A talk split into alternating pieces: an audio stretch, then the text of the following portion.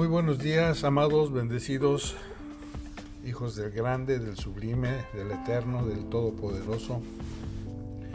Que esta mañana la gloria del Señor resplandezca sobre su rostro, que Él haga resplandecer su rostro sobre ustedes y que tenga también misericordia de cada uno de nosotros. Padre, en el nombre de Jesús, bendigo a tu pueblo, bendigo a tu iglesia, bendigo a tu amada, bendigo a tu prometida, tu novia.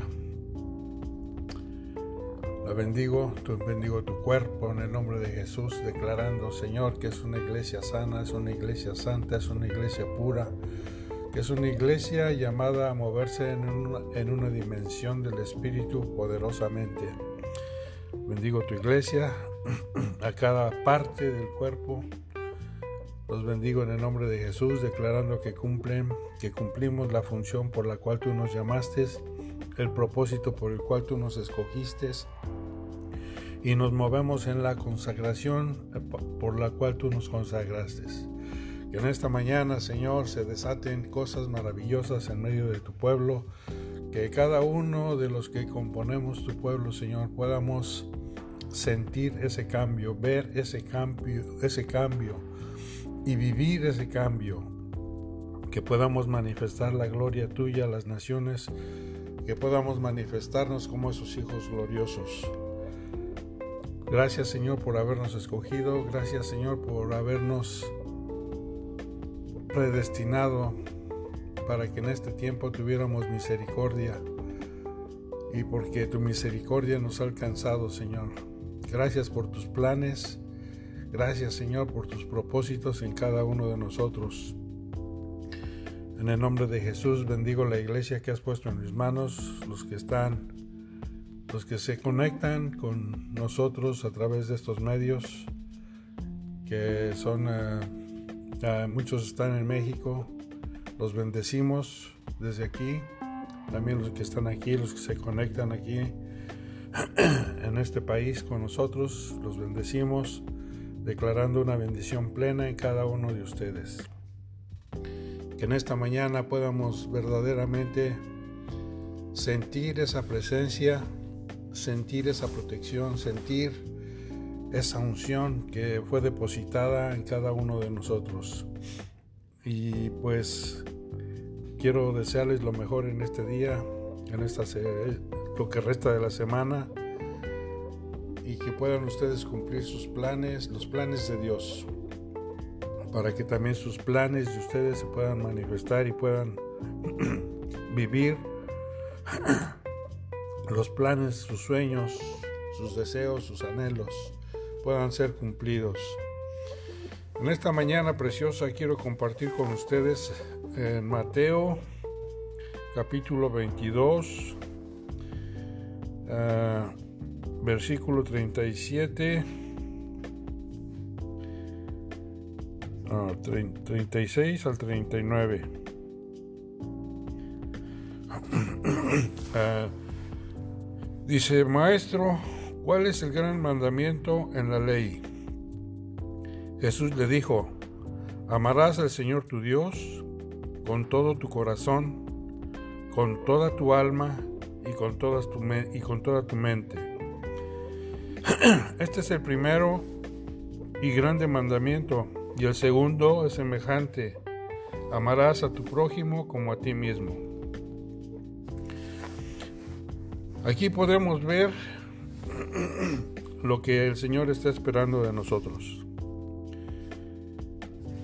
Que amemos al Señor, nuestro Dios, con todo nuestro corazón, con toda nuestra alma y con toda nuestra mente. ¿Y qué quiere decir eso? Pues simple y sencillamente que no haya nada que te estorbe en tus pensamientos. Cuando habla del corazón es con todo, con tu mente. O sea que tu mente siempre esté enamorada de Jesús, que sientas ese amor por Él en tu alma Y también, o sea, tu alma también está ubicada ahí en, la mente. Y dice, y con toda tu mente. El corazón es lo más profundo de tu ser interior. Y ese es a donde el Señor quiere que con tu, lo más profundo de tu ser puedas amar a Dios que no haya nada, ningún pensamiento, por más pequeño que sea, que quite ese amor hacia Dios. Tu alma es la que está compuesta por tu cuerpo y por el soplo de vida del Señor, que también son tus emociones, son tus sentimientos, es tu consciente, es tu subconsciente. Y es esa parte eh, la cual va a ser juzgada por el Señor que también está pidiendo que, que con todos nuestros sentimientos, nuestras emociones, todo lo que compone nuestra alma, que lo amemos, que no seamos simple y sencillamente seres almáticos, sino que seamos, que nuestra alma reconozca que hay un Dios que, que nos ama, que nuestra alma reconozca y suelte todas las cosas que nos perturban. Nuestra alma es la que nos lleva a apartarnos de Dios, es la que nos lleva a hacer las cosas de la carne. El alma nunca va a buscar las cosas de Dios. El alma siempre está eh, predispuesta para hacer lo malo delante de Dios. Entonces nuestra alma no quiere de Dios, pero nuestro espíritu está ansioso. Entonces dejemos que nuestro espíritu pueda gobernar nuestra alma y que podamos echar adelante lo que Dios puso en nosotros, que podamos verdaderamente amar a Dios como dice la escritura, con todo nuestro corazón, con toda nuestra alma y con toda nuestra mente. Con nuestra mente, pues eh, podríamos decir que nuestros pensamientos, porque muchas veces también divagamos en nuestros pensamientos. de nuestros pensamientos de repente están bien y de repente están torcidos también. Entonces necesitamos experimentar un cambio en nuestra mente. Que nuestro espíritu, alma y cuerpo, o nuestro espíritu, nuestra mente, nuestro consciente y subconsciente, estén conectados como un solo hombre, como, con un solo pensamiento, y que sea el Espíritu de Dios ayudándonos a poder transformar nuestra mente. Hay un versículo que dice que transformado, transformado el espíritu de vuestro entendimiento. O sea que nosotros no es Dios el que lo va a hacer, porque esto es voluntario, ¿ok? Aquí es algo muy interesante. Siempre le decimos, no, pues que Dios me ayude, que Dios haga, que Dios aquí, que Dios allá. Entonces, ¿qué es lo que vamos a hacer nosotros? Nosotros siempre estamos esperando que Dios esté haciendo las cosas y nosotros no querer mover ni un dedo. Entonces nosotros aquí tenemos que actuar. Somos nosotros los que tenemos que actuar. Y si vemos otra vez a la escritura, Dice, amarás al Señor tu Dios con todo tu corazón. O sea, Él, Dios está pidiendo que tú y yo lo amemos. No está esperando que Él provoque el amor, porque Él ya nos dio el amor. Dice que no nos ha dado espíritu de cobardía, sino de poder, de amor y de dominio propio. Entonces, si ya Dios nos dio el amor, ahora nosotros tenemos que ejercitarlo. Y primeramente, amaremos a Dios con todo nuestro ser. Dice con, toda tu, con todo tu corazón, o sea, lo más profundo de tu corazón, con tu alma y con toda tu mente. O sea, en otras palabras, con todo tu ser. Que incluso las partículas que componen tu cuerpo estén llenas de amor hacia Dios. Que el hecho de que levantes tus manos hacia Dios, los levantes con amor no porque las tengas que levantar o porque sientas, sino porque es un signo de adoración, bueno, no es un signo, es, un, es eh, una manifestación de adoración, de que Dios es lo más importante, de que está, Dios está sobre todas las cosas. Y no que tengas porque pues te dicen que levantes las manos y esto, no, que, que, que nazca de tu, de tu ser, de lo más profundo de tu ser el levantar las manos, el arrodillarte o el acostarte para adorarlo. Tú lo puedes adorar acostado, lo puedes adorar sentado, lo puedes adorar cocinando, lo puedes adorar trabajando, lo puedes adorar en cualquier actividad que tú hagas durante el día. La cosa es que tú lo ames. Que no haya un momento de tu vida que, que dejes de amar a Dios. Y una vez que amas a Dios, Ahí sigue otro mandamiento, amarás a tu prójimo como a ti mismo.